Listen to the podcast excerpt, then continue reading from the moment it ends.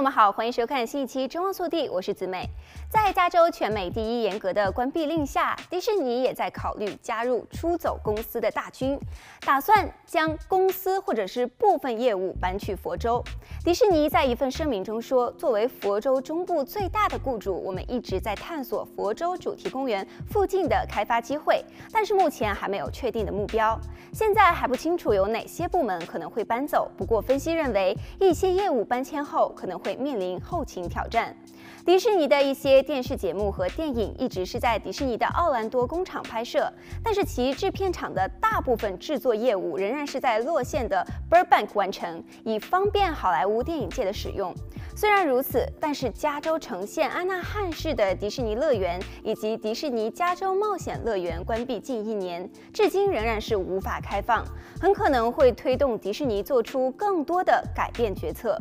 迪士尼的首席财务官麦卡锡表示，预期是迪士尼乐园和巴黎迪士尼乐园将在第二个季度的整个季度关闭。迪士尼的第二季度通常在三月二十八日至四月二日结束。迪士尼首席执行官查佩克则是批评加州的防疫规定太过武断随意。他说，自疫情大流行以来，加州的迪士尼乐园已经关闭近一年，这对该公司的运营产生了持续的负面影响。按照州长纽纽森目前的规定，只有当城县达到每十万居民日增感染低于一例，且检测阳性率低于百分之二十，安纳汉的迪士尼乐园才会重开。加州目前允许客流容量小于一点五万人的小型主题公园有限开放，当乐园所在县达到四色级别中疫情第二轻的橙色级别后即可。但是大型的主题公园需等到所在县达到疫情最轻的黄色级别才能够开放，而呈现目前仍然处于疫情最严重的紫色级别。